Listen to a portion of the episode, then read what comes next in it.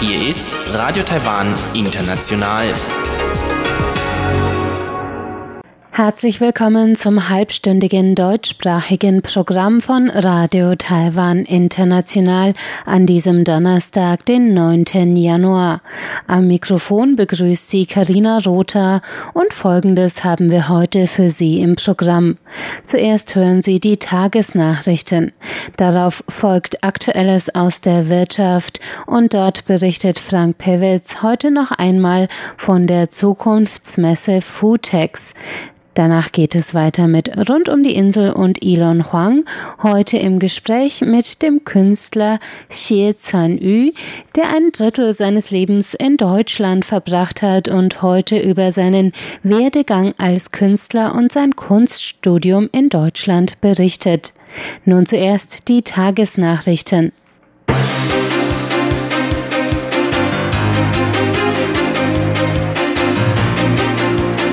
Sie hören die Tagesnachrichten von Radio Taiwan International. Zuerst die Schlagzeilen. Regierung zur Irak-Krise. Taiwaner können unbesorgt sein. Krankheitskontrollamt Lungenentzündungen in Wuhan durch unbekannten Coronavirus verursacht. Und Alex Tsai bestreitet Vorwurf der Erpressung von Chinas Whistleblower-Spion. Die Meldungen im Einzelnen. Präsidentin Tsai Ing-wen hat heute Vormittag im Präsidialamt eine Sitzung zur nationalen Sicherheit einberufen. Thema war der Einfluss der Spannungen im Mittleren Osten auf Taiwans nationale Sicherheit, Rohstoffversorgung, Aktienmarkt und Bürger im Ausland. Tsai wies das Außenministerium an, für den Ernstfall eine Evakuierungsstrategie der im Iran lebenden Taiwaner auszuarbeiten. Finanzministerium und Zentralbank wurden beauftragt, die Finanzmärkte genau zu beobachten und bei Bedarf Maßnahmen zur Stabilisierung zu ergreifen. Präsidialamtssprecher Alex Huang sagte, kurzzeitige Auswirkungen auf den Aktienmarkt seien zu erwarten. Das Wirtschaftsministerium gab in einer Pressemeldung bekannt, dass die Rohstoffversorgung für Taiwan gesichert sei. Das Land besitze Ölvorräte für 128 Tage. Das Ministerium werde gegebenenfalls Maßnahmen ergreifen, um Preisstabilität bei Rohstoffen und Gütern zu unterstützen. Die USA hatte am 3. Januar in einem gezielten Drohnenangriff am internationalen Flughafen Bagdad in Irak den ranghohen iranischen General Qasim Soleimani getötet. Spannungen im Mittleren Osten wirken sich auf Ölpreis und Märkte weltweit aus.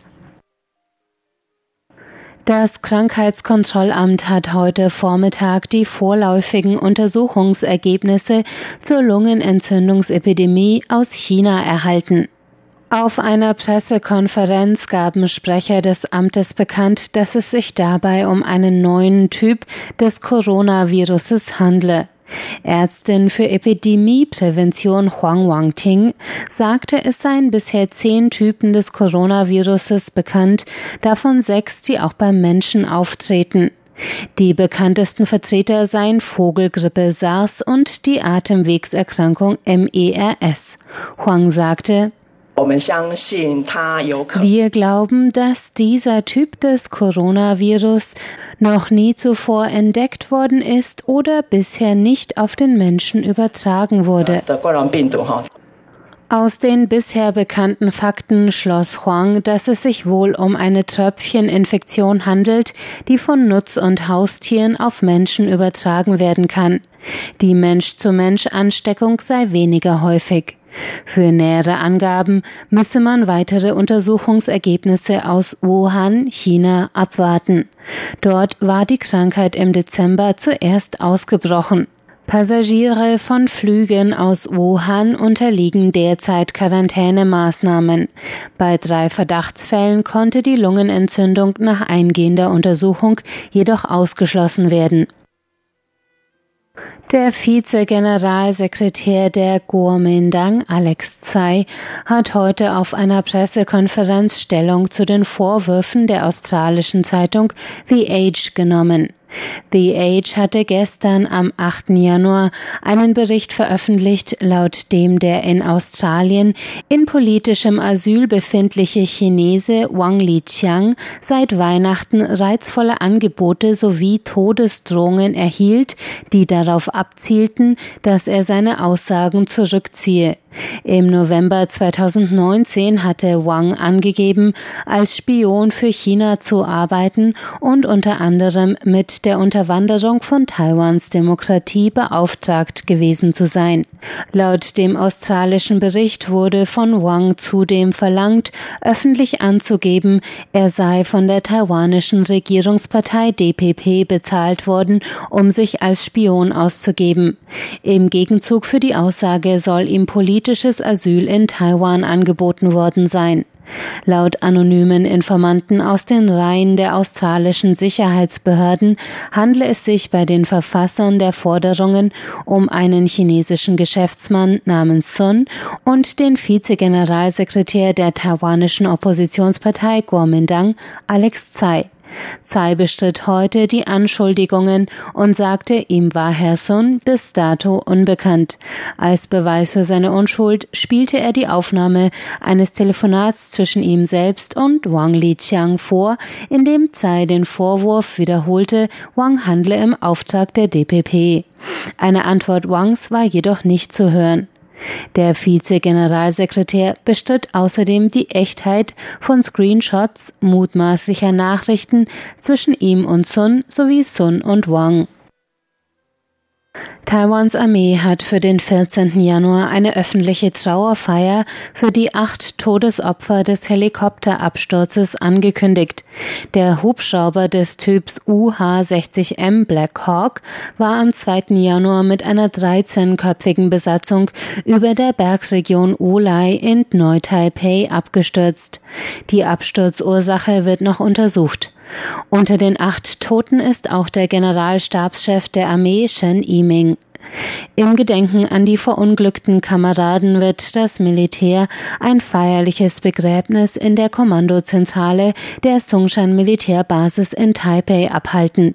Eine Formation aus vier Mirage 2000 Jagdfliegern und drei Black Hawks im Tiefflug wird die Trauerfeier zu Ehren der Opfer begleiten.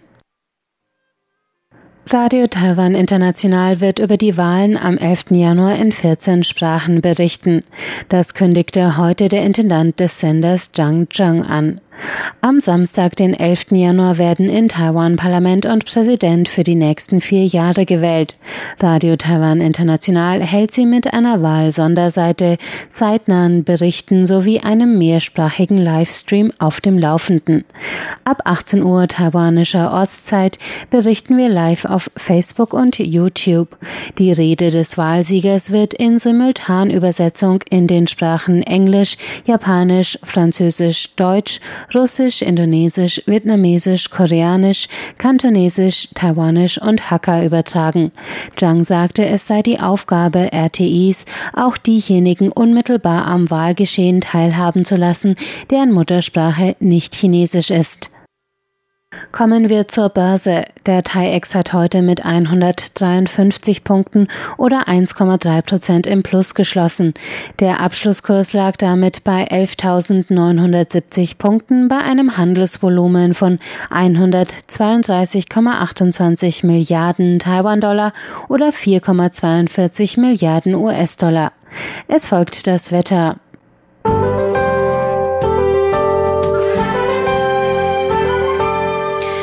Heutige Donnerstag brachte Windböen mit bis zu Windstärke 4, die den sonst sonnigen Wintertag leicht abkühlten.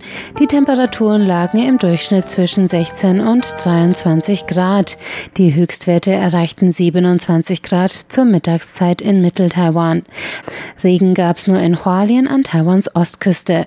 Der morgige Freitag erfreut sich winterlichem Sonnenschein bei Werten zwischen 16 und 25 Grad, nur an der Nordspitze und entlang der Ostküste bewölkt bis regnerisch, hier 15 bis 23 Grad.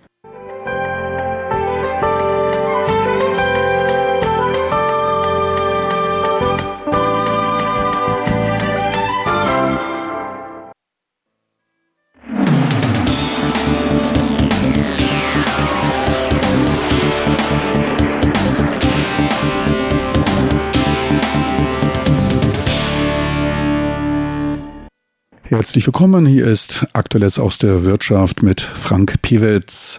Heute geht's weiter mit der Zukunftsmesse Futex, auf der im Dezember in Taipei neue, die Entwicklung der nächsten zehn Jahre bestimmenden technologischen Trends vorgestellt wurden.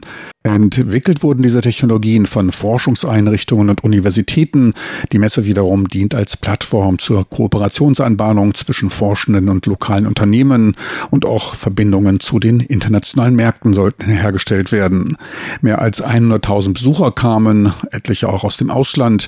Über 7.000 Geschäftsgespräche wurden geführt und dabei Kooperationsprojekte zwischen Industrie und Forschung im Umfang von mindestens einer Milliarde Taiwan-Dollar, circa 33 Millionen Euro vereinbart vereinbart Taiwans nationales Zentrum für erdbebenbezogene ingenieurstechnische Forschung stellte auf der Expo ein hybrides Erdbeben-Frühwarnsystem vor, welches im Wohnungsbau zum Einsatz kommt. Das Warnsystem besteht aus einem lokalen, vor Ort messenden System und bindet das regionale Erdbebenmesssystem ebenfalls mit ein. Es ermöglicht frühzeitigere Warnungen, insbesondere Beben in der näheren Umgebung können damit je nach Entfernung mit einer Vorwarnzeit zwischen 5 und 15 Sekunden gemeldet werden. Eine Lücke, die das regionale System nicht abdeckt. Dieses kann lediglich vom Beben weiter entfernte Regionen frühzeitig warnen.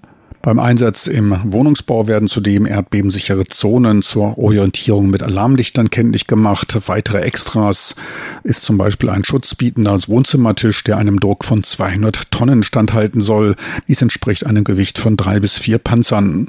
Zur weiteren Ausstattung der Wohnungen sagte Lin Pei-Yang vom Nationalen Zentrum für erdbebenbezogene Ingenieurstechnische Forschung, wir stellen dort diesen Tisch bereit, einen sehr starken Tisch, der hohen Druck aushält. Und hier in dem Bereich mit vielen dicht beieinander befindlichen Wänden ist es ebenfalls relativ sicher. Dieser Bereich wird mit Lichtern bestückt, um den Leuten sichere Schutzbereiche deutlich zu machen, damit sie dort schnell, vielleicht in weniger als fünf Sekunden, Schutz suchen können. Die Lichter schalten sich dabei automatisch ein. Weitere Sicherheitsfunktion ist die automatische Abschaltung der Gasleitung. And then we turn on the light automatically. And also we will shut down the gas for them. Yeah. Diese Sicherheitstechnik wird nun auch für Krankenhäuser konzipiert. Hospital, hospital operation room, operation room. That means hier ein Modell eines OP-Raumes in einem Krankenhaus. Im Falle eines Erdbebens muss der Doktor eventuell für eine Weile eine Pause einlegen, wohl für eine Minute. Auch hier haben wir Warnleuchten für kommende Erdbeben eingerichtet, damit er sich vorzeitig darauf einstellen kann. Wir kooperieren mit dieser Technik bereits im Krankenhaus der Nationalen Taiwan-Universität. Dort ist ein Demonstrationssystem installiert. Die Zusammenarbeit mit den Ärzten ist wichtig, um über deren Bedürfnisse im Falle von Erdbeben im Klaren zu sein. Wir müssen dann nach Wegen suchen, wie man sie vor dem Beben warnen kann und wie man helfen kann, Schäden zu vermeiden oder zu begrenzen. Und auch die Industrie profitiert von dieser Erfindung. Auf der relativ häufig von Erdbeben heimgesuchten Insel Taiwan sind Frühwarnsysteme gerade für die Hightech-Industrie, insbesondere die im Nanometerbereich produzierende Halbleiterindustrie mit ihren Milliarden US-Dollar teuren Produktionsstätten von großem Vorteil. Hier haben wir ein Demonstrationsobjekt für die Halbleiterindustrie, eine für Taiwan sehr wichtige Industrie, gerade für TSMC, die auch die Chips für Geräte von Apple herstellt. Diese Art von Fabriken laufen 24 Stunden lang ununterbrochen rund um die Uhr. Wenn sich plötzlich ein Erdbeben ereignet, schalten sich einige Maschinen ab. Diese benötigen anschließend eine Reinigung, müssen repariert und dann wieder hochgefahren werden, was fünf oder sechs Stunden dauern kann. Eine lange Zeit, in der sie viel Geld verlieren. Mit einer Vorwarnzeit von fünf Sekunden ist es für die Ingenieure jetzt allerdings möglich, die Laserscanner der Maschinen in eine sichere Stoppposition zu bringen und ein bis zwei Minuten zu warten, bis es sich beruhigt hat. Danach kann die Maschine automatisch gereinigt und wieder angefahren werden. Dadurch verkürzt sich der ganze Prozess ohne Schaden auf lediglich fünf oder sechs Minuten. Die Produktionsverluste werden also von fünf Stunden auf fünf Minuten verringert, wodurch sie eine Menge an Geld einsparen können. Das System wurde bereits vor mehr als zwei Jahren genutzt, um es zu verifizieren. Und danach stellte man fest, dass es sich wirklich lohnt. Dieses System wurde von uns vor etwa fünf Jahren entworfen. Vor 2,5 Jahren wurden die ersten Maschinen daran angeschlossen. Mittlerweile sind alle Maschinen angebunden. Es handelt sich um Tausende von Maschinen, die jeweils einige Millionen US-Dollar gekostet haben. Vertrieben wird das Frühwarnsystem für Wohnanlagen über Baugesellschaften, Sicherheitstechnologiefirmen oder auch Telefonanbietern, die damit einen weiteren Service anbieten können. Dabei nutzt man dann auch die schon von ihnen installierten Warnlampen und Akustiksignalanlagen, was das Ganze kostensparender macht. Auch Versicherungsgesellschaften zeigen sich angesichts des Potenzials zur Schadensreduzierung an dem System interessiert. Auch exportiert wird dieses Produkt schon. Zu den Zielländern befragt, sagte Lin Per-Yang vom Zentrum für erdbebenbezogene Ingenieurstechnische Forschung. Wir haben dies bereits in Hotels in Indien und Neuseeland eingebaut. Jetzt wollen wir dies auch auf den Philippinen und in Indonesien vorantreiben. Wir hoffen, dass auch andere Länder, die diesen Schutz benötigen, von unseren in Taiwan gemachten Erfahrungen profitieren. Doch die Erdbebenmessung an Land ist nur ein Bereich. Die meisten Beben ereignen sich in Meeresgebieten, oft auch in Küstennähe, dann natürlich Seebeben genannt. Die Entstehung Taiwans ist der Kollision der philippinischen mit der eurasischen Platte zu verdanken. Deren Bruchlinie verläuft dicht vor der Ostküste und sorgt insbesondere in der Stadt Hualien jährlich für zahlreiche Beben. Taiwans Institut für Ozeanforschung Tori war ebenfalls auf der Messe vertreten und stellte ein neues Erdbebenmessgerät vor. An Land ereignen sich etliche Erdbeben, doch tatsächlich finden 90 Prozent der Beben auf den von Ozeanen bedeckten Flächen statt. Deshalb müssen etliche Bebenmessungen in den Meeren vorgenommen werden. Seit zehn Jahren arbeiten drei Institute an dem Projekt. Einmal wir von der Ozeanforschung, das Geoforschungsinstitut der Academia Sinica und das Meeresforschungsinstitut der Sun Yat-sen Universität. Sie alle tragen an der Entwicklung dieses Sensors zur Erdbebenmessung auf dem Meeresboden bei. Bei der Erdbebenmessung an Land kann man die Geräte Geräte leicht waagrecht aufstellen, doch auf dem Meeresboden ist das nicht möglich. Wir haben deshalb eine Technik zum Ausbalancieren eingerichtet, die den Sensor in eine waagrechte Position bringt, sich automatisch justiert und beste Bedingungen für die Erdbebenmessung liefert. Der Sensor kann zudem dem Wasserdruck bis in 6000 Metern Tiefe standhalten. Dies entspricht dem Druck von etwa 600 Atü, also einem Druck von 600 Kilogramm pro Quadratzentimeter. Dies wiederum entspricht etwa dem Druck, der entsteht, wenn uns ein Elefant auf die Zehen tritt. So groß ist der Druck in 6000 Metern Tiefe. Hier in diesem orangefarbenen Ball sind unsere Datenverbindung und Speicherkarte installiert. Bei einem Erdbeben werden die Daten vom Sensor über das Kabel eingespeist. Ferner kann das Gerät unsere oben abgegebenen Tiefwellensignale empfangen. Nach knapp einem Jahr, wenn die Batterien fast leer sind, senden wir ein Signal, welches dann automatisch das Einblasen von Luft aktiviert und über einen Schwimmer wird dann das Messgerät nach oben getrieben, wo wir es dann einsammeln können. Mit GPS ist es natürlich auch ausgestattet. Anwendungsbereiche findet das einen deutlich größeren Beobachtungsbereich abdeckende Gerät in der akademischen Forschung und bei der Erforschung mariner Ressourcen. Das war's für heute aus Aktuellem aus der Wirtschaft mit Frank Pewitz. Besten Dank fürs Interesse. Tschüss und auf Wiedersehen. Bis zur nächsten Woche.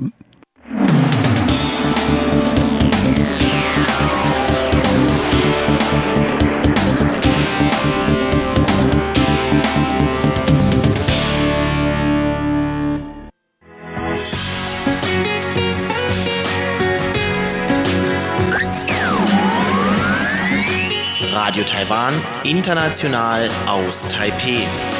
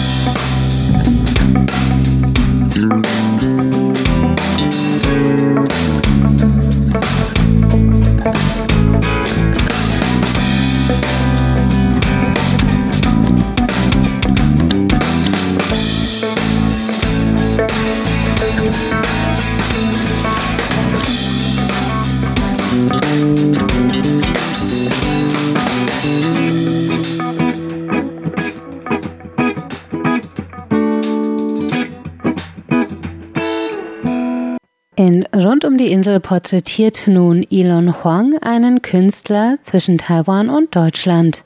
Herzlich willkommen, liebe Hörerinnen und Hörer. Der heute 33-jährige Künstler Zan Yuxie hat etwa ein Drittel seines Lebens in Berlin und in der Nähe von Bonn verbracht. Nun ist er wieder in Taiwan und arbeitet an seinem Doktortitel, wobei er sich unter anderem mit der Wandmalerei beschäftigt. Ich habe mich mit Herrn Xie getroffen und in unserem dreiteiligen Gespräch gibt er tiefe Einblicke in seinen künstlerischen Werdegang. Doch zunächst wollte ich von ihm wissen, wie es mit der Malerei bei ihm angefangen hat. Anfang, wie ich Taiwan war, weiß ich schon, muss ich malen. Aber ich habe zwei sehr witzige Story. Weil ich, ich jung war, meine Mama habe mir gesagt, wenn ich ungefähr ein oder zwei Jahre alt, meine Oma habe einmal bei mir und spielte mit mir. Sie habe einmal meine Mutter sehr laut gerufen. Komm, komm, Ling, komm, guck mal deinen Sohn. Und sage, ja was? Und damalige Zeit, ich malen eine Krebs in der Boden. Aber interessant ist, ich wusste das gar nicht bis jetzt. Ich habe nicht diese Memory in meinem Kopf. Aber ich glaube, das war mein erstes Mal, meine Kunst zu malen. Und das finde ich sehr, sehr schön. Und zweite Story ist, was war richtig in meinem Leben. Und das ist eine sehr wichtige Story für mich. Damalige Zeit bin ich noch im Kindergarten. Wir haben eine kleine Übung, malen diese, diese Fünfecke-Stern. Und dann, ich kann nur eine Linie, eine Linie, eine Linie malen. Das ist, jeder Stern male ich sehr langsam. Und neben mir gibt es eine kleine Mädchen. Er guckt mich sehr dumm. Warum machst du das? Sehr doof. Ich zeige dir. Und sie benutzen vielleicht nur eine Sekunde, eine schöne Stern bekommen. Und sie finden das sehr schön. Und ich finde auch das sehr schön. Und jetzt, ich hasse mich, warum ich male so schlecht. Dann versuche ich fleißig, malen das fast, ich glaube, zwei Tagen. Das war ungefähr nur vier oder fünf Jahre alt. Immer versuche, eine schöne Fünfecke Stern zu malen. Mhm. Und das ist so. Und ich glaube, das war, das habe ich angefangen. Und dann haben Sie später eben auch Kunst hier in Taiwan studiert. Mit welcher Art von Kunst haben Sie sich beschäftigt? Eher westliche Art oder chinesische Art? Ja, ich habe angefangen in Taiwan gibt es eine Fuxing Meigong, eine Schule und auch ich habe dort westliche Art angefangen zu studieren, zu malen, zu lernen, zum Beispiel Aquarelle oder Acrylfarbe oder Ölmalerei. Und damalige Zeit gibt es sehr viele äh, westliche Künstler in meinem Kopf, aber ich, das ist fast alles wie meine Lehrer. Das kennen zum Beispiel Picasso oder Kandinsky oder so viele Namen. Das heißt, mein Anfang ist von westlich. Und westlich Kunst ist auch eine, für mich eine Chance. Danach möchte ich nach Deutschland gehen. Sie haben mir eine Lichtung gegeben und okay. bin ich sehr dankbar.